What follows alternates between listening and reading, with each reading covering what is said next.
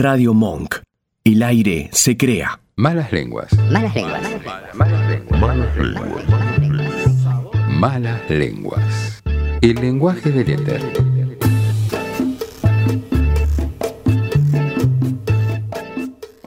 Y muy bien, ahora sí, 22.39 en los estudios de Radio Monk, estamos haciendo malas lenguas hasta las 23 y ya estamos comunicados con el gran zorrito Bon Quintiero. Hola zorro, acá Tomás Gorrini, Juan Do Castela y Patricio González López te saludan. Hola muchachos, ¿cómo están? Buenas noches a todos y a la audiencia. Bueno, zorro, muchas gracias por, por atendernos. Eh, ¿Cómo te encuentras este, este martes lluvioso? Y acá tomándome una copa de Chardonnay bien. que me hace bien, que, que, que me, me equilibra, me ecualiza en realidad.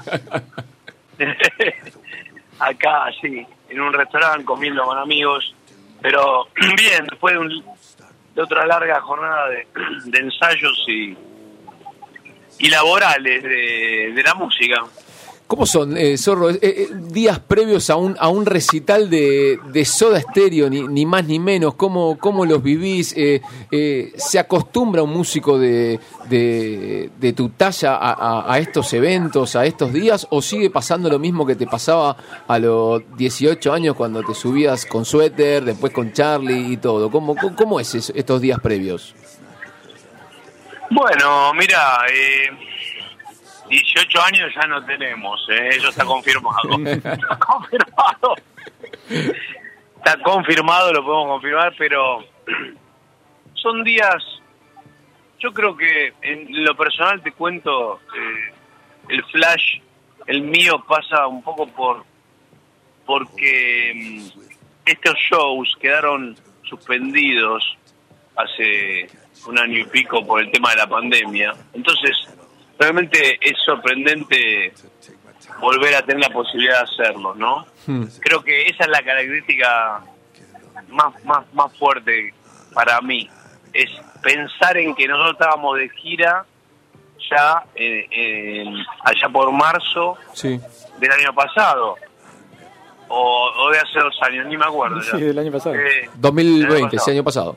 eh, y, y, y bueno, y y que cuando justo íbamos a tocar en Buenos Aires, se suspendió todo, Hmm. se cerró todo, y ahora tenemos la posibilidad de tocar de nuevo. Así que eso a mí lo que más me impacta. Después también, por supuesto, que me hace pensar o repensar un poco en, en toda la, la historia, que, por lo menos la que tengo yo con Soda, ¿no? la, la de cuando tenía 18 años y, y con- los conocí ahí a ellos eh, tan tan tan nuevos eh, empezando la carrera y todo lo que hicimos Eh, y si pienso en ese momento digo nunca me hubiera imaginado que 35 años después 37 años después eh, tengamos la posibilidad todavía de, de juntarnos a tocar y, y de hacer sonar las canciones como van a sonar y, y en el marco de un show bastante grande, ¿no? De, escala grande,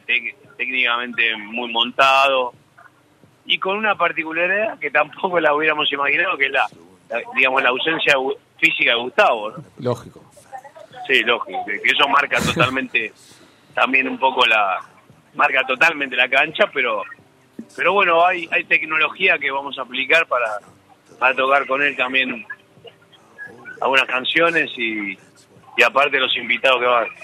Imagino que, que- que todo el tiempo está presente, ¿no? E- Esa, justamente esa, esa ausencia, ¿no, Zorro? A la hora de, ensayar, a la hora de, programar un show y a la, a la hora también de, simplemente mencionar eh, Soda Stereo, que eh, eh, debe ser, es, es inminente, ¿no? Que, que, que vuelva a la cabeza Gustavo eh, entre ustedes. ¿Cómo, cómo, ¿Cómo se convive con eso? ¿Cómo, cómo, cómo se, se supera también eso volviendo a tocar?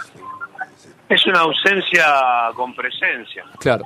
eh, en toda en cada una de las canciones porque son canciones que la, la compuso Gustavo y, y las cantaba Gustavo y la verdad que está o sea haces, haces tocas y está, está tocas y está y, y siempre está no no no se va nunca y, y bueno es loco obviamente también porque a él le tocó partir mucho antes de, lo que cualquiera hubiera imaginado y querido. Eh, son, son cosas que, que en la vida pueden pasar y, y acá pasaron, también pasaron. Y bueno, esto yo creo que es una celebración de, de un repertorio muy, muy exitoso, una carrera muy exitosa. eh, y una oportunidad para que mucha gente que nunca vio a Soda Claro. vaya y lo pueda haber una una gran aproximación la más la aproximación digamos más más más cerca de lo de, de lo que podría haber sido todavía Soda Stereo.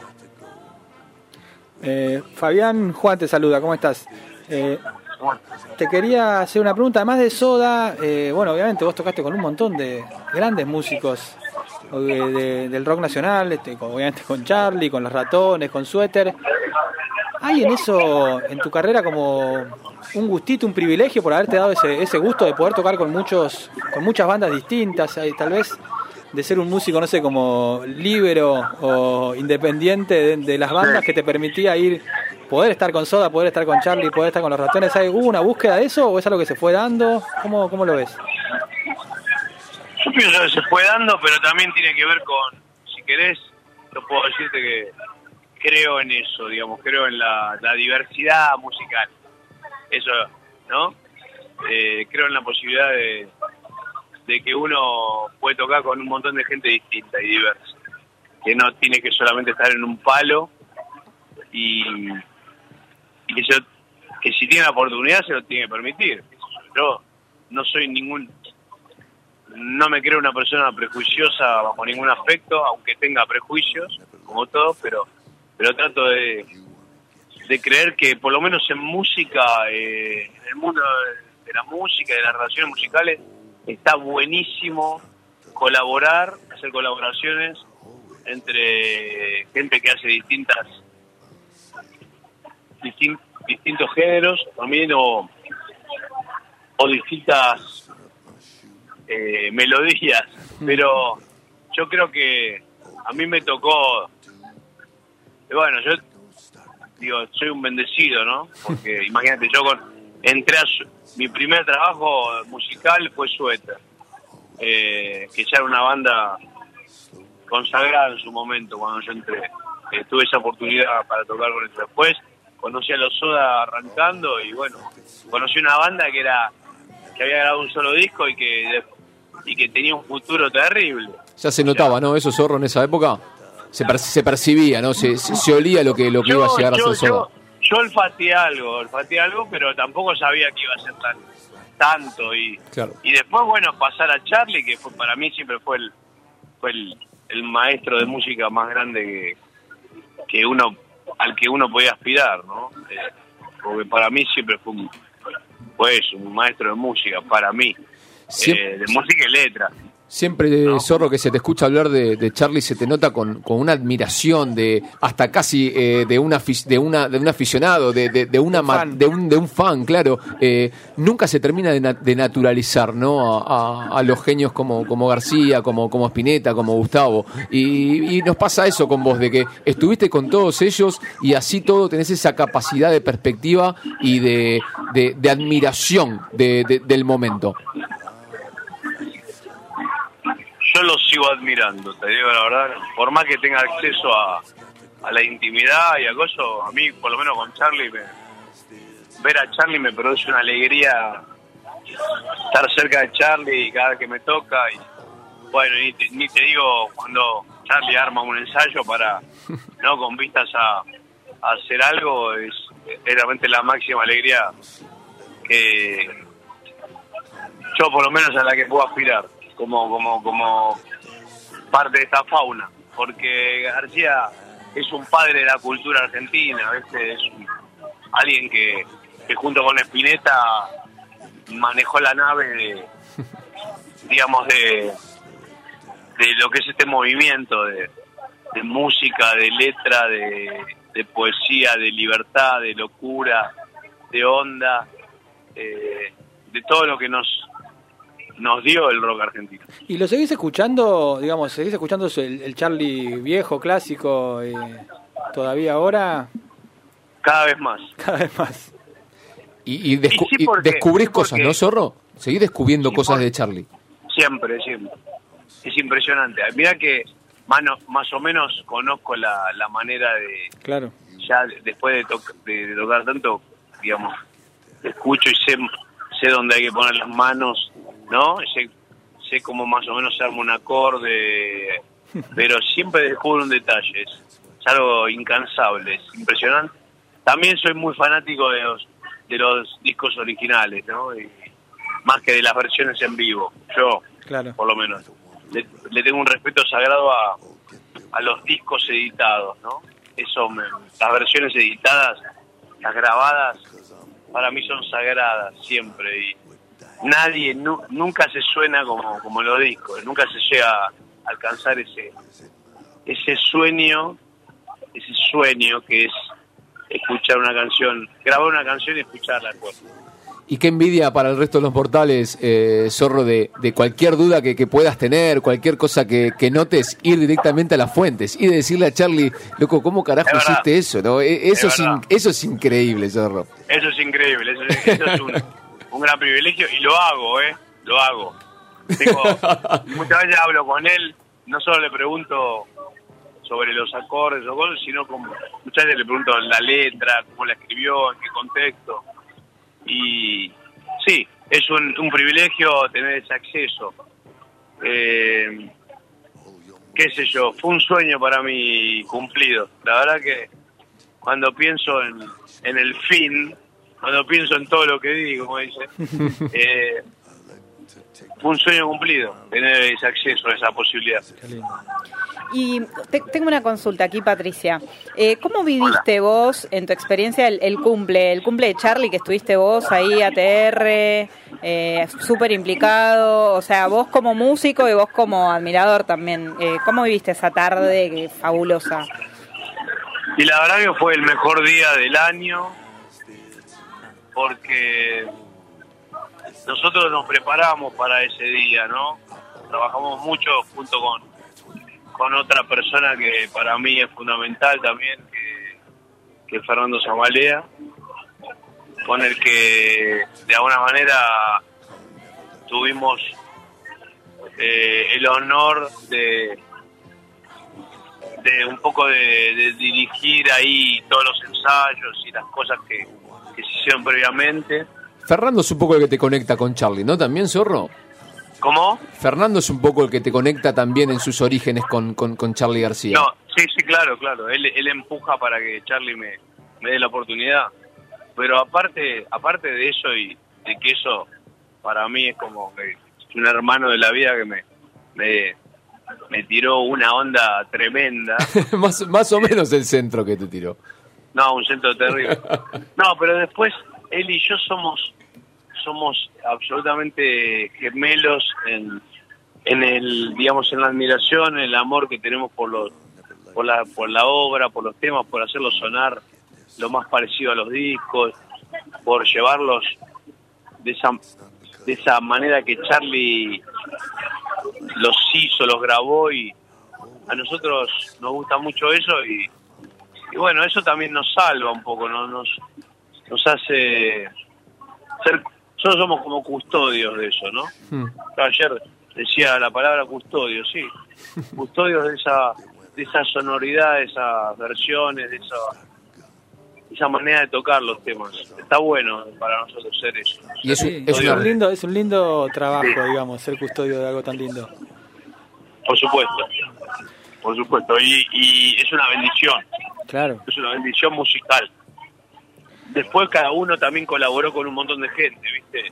Dentro de, de- del, del espectro del rock y en eso también nos parecemos porque yo trabajé con, por ejemplo, con Soda Stereo y trabajó con Cerati Solista y, y un montón de colaboraciones, así que tenemos mucha mucha hora hora dentro del rock argentino con un montón de gente que también admiramos, ¿eh? no, no somos solo soldados de Charlie, sino que también disfrutamos mucho de tocar con otra gente, siempre. Y, y Fabián, y en- entonces en ese sentido, bueno, ya hemos dicho un montón de veces que tocaste con, con un montón y tenés un gran recorrido dentro del rock. y también lo has visto cambiar, eh, como, o el rock adaptándose a, como a los cambios de la sociedad, a la historia. ¿A dónde crees que va el rock nacional o a dónde crees que, que, por dónde crees que estaba el rock nacional hoy? ¿Hay una renovación? ¿Hay algo que hacia dónde crees que se dirige? Yo creo que el rock nacional eh, está siempre, ¿viste? Aunque aunque obviamente los números digitales marcan otra cosa, ¿no? Eh, lo, digi- lo digital le está diciendo que, que la, la mayoría de la gente consume otro tipo de música y otro tipo de artistas. Eh, yo creo que el rock argentino en los argentinos tiene un peso específico, ¿viste? Eh, hay un respeto, un afecto.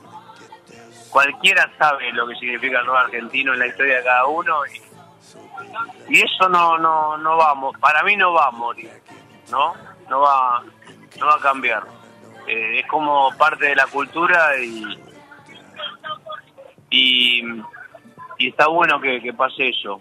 Eh, ayer me lo preguntaban también en otra nota, ¿no? Como Mm. que, ¿Muere el rock? No, capaz que cambian las costumbres, capaz que cambian las preferencias, las tendencias, cambian los charts. eh, pero el rock argentino se salva, me parece, digamos. Quizás uno deja, no yo, no, pero quizás los pendejos ya, nadie, los pendejos no escuchan a Led Zeppelin, bueno, pero, pero el rock argentino es como parte de, la bandera, de la cultura y, y se salva un poco de, del tsunami eh, o del coronavirus de, de la música, ¿no? También que, que, que- que de alguna manera eh, también hay un coronavirus de, de música en, en cuanto a, a géneros muy muy limitados de alguna manera en, en armonía, en, en música, en letra, muy limitados, pero que es, que la gente los elige como parte hoy del entretenimiento. Nosotros, nosotros cuando éramos chicos, al, al rock argentino, digamos, un respeto como si fuera una Biblia, ¿no? Claro. Eh, y no, no lo teníamos como parte del entretenimiento. Hoy la gente capaz que los, los jóvenes escuchan todo tipo de música, la mezclan y, y, y no la valoran tanto específicamente, ¿no? Es como que escuchan música para entretenerse o la usan para entretenerse. Nosotros la usábamos para, para despegar, despegar de nuestras propias historias, para crecer intelectualmente, para, para tener más onda, ¿no? Es, es distinto. Estamos hablando con el zorrito Bon Quintero, a quien vemos eh, en las noches de Telefe, en, en- en No Tan Tarde. Y, Zorro, se- se- lo, lo que notamos también es que cuando, cuando haces, por ejemplo, eh, este programa, eh, Sí. es tu actitud en, en defender todo el tiempo la música en vivo. Eh, como que se te nota también ahí disfrutando y, y- cualquier segundo que tenés vos lo defendés con música y eso también es la impresión que, que dejás. Eh, como que vos sos sinónimo, sos sinónimo de música. En cualquier momento en que se te ve, siempre lo estás defendiendo, la estás militando y, pasa mucho, eh, bueno, en, este, por ejemplo, mínimo ejemplo como es un programa de, televisión, donde lo, lo- lo- primero que haces es hacer música, cualquier tipo de música, va, el, el- que obviamente a vos te a vos te encaja y te gusta, pero siempre militando desde, desde ahí. Me gusta lo que decís. Nunca, nunca había pensado la palabra mili- militar. eh, como viste, suena militar suena para un lado, para otro, pero Sí, sí. la verdad que sí. Está bueno. Yo milito en la música, de verdad. Milito en la música porque la música en general es algo que, que da placer, que reconforta, que te puede aliviar en un momento difícil, eh, que genera ilusión, que genera sensación, está buenísimo. Y la música en vivo en televisión es un espacio que me gusta defender. Eh, soy de la época donde yo miraba tele y los sábados a la tarde y en Badía y compañía tocaba Spinetta, tocaba Charlie, Impresionante. tocaban los, ab- los abuelos, tocaba Papo, qué sé yo, tocaban. Entonces, eh, la televisión que ha entrado también en crisis hace algunos años por por esa desesperación del rating eh, que lleva los lleva a hacer cualquier eh, cualquier cosa con tal de sumar un punto eh, digamos poder hacer música en vivo por eso yo estoy en el programa Claro, claro. porque Germán que es un Germán Germán eh, Pavlovsky es un es un de alguna manera un un conductor y, y es parte de, de una industria televisiva eh, pero que eh, elige tener una banda siempre da me está dando me está dando un lugar a mí a los, a, a mis compañeros para, para estar ahí para para apoyar musicalmente un programa que, que bueno es un programa de entrevista y, y que trata de entretener y de dar un poquito de humor a, a las 12 de la noche. A mí me gusta ese gesto de él hacia hacia la música en vivo me, me elige a mí que que yo que yo acepto hacerlo también porque hay muchos hay muchos que no que no lo aceptarían. Yo lo acepto hacer porque primero porque tengo historia tengo como un currículum en televisión ya desde hace muchos años trabajé en muchos programas pero siempre trabajé siempre casi siempre trabajé de músico en la televisión. Y Exacto, exacto, a eso, a eso íbamos. Y, y eso eso también está bueno para mí a esta altura y por eso acepto ahí y bueno, después trato de también de prenderme, o sea, de, eh, en vez de, de cerrarme y de no de no prestarme a la televisión, si estoy en la televisión me presto y, y trato de entretenerme con el conductor, con los invitados, de mostrar un poquito cierta beta de humor que también me gusta eh, tener sin entrar en pose. Deja, Qué difícil, qué difícil, ¿no? Es difícil, pero yo logro hacerlo y, y estoy tranquilo con eso y, y me garpa cuando recibo o en la calle o en o en mis redes recibo digamos la, la gratificación de la gente que me dice anoche me hiciste reír me hiciste pasar un rato lindo y bueno me parece que eso es a lo que apuntamos más que nada Lo firma el zorrito Bon Quintiero acá en Malas Lenguas. Zorro, queremos eh, agradecerte por, por este tiempo. Nos hubiésemos quedado hablando hasta por lo menos las 2 de la mañana y, y también con un poco de música de fondo. Así que, Zorrito, mil gracias por, por la nota y, y bueno, nada. eh, lo, lo- lo mejor en estas dos fechas de Soda Stereo, que, obviamente va a ser histórico en, todo lo que, lo que hace Soda cada vez que se presenta, se nombra o simplemente se, se escucha en cualquier lado. Bueno, muchas gracias por, por llamarme, por, eh, por el afecto, el respeto y, y sí, seguramente van a ser dos días de celebración, no me cabe duda. Eh, es una fecha también, es fin de año, eh, teníamos lo teníamos pendiente, ahora lo podemos hacer, hay que hay que disfrutarlo mucho con, con la gente, con los amigos, con la familia, con todos los que se quieran aprender, así que nos vemos por ahí y siempre siempre acá cualquier cosa me llaman eh, Fenómeno, Zorrito, un fenómeno. pásenla bien Gracias, Zorro. Abrazo, abrazo enorme. chao chicos Pasó el zorrito Bon Quintiero, el militante de la música, obrero de la música, por malas lenguas.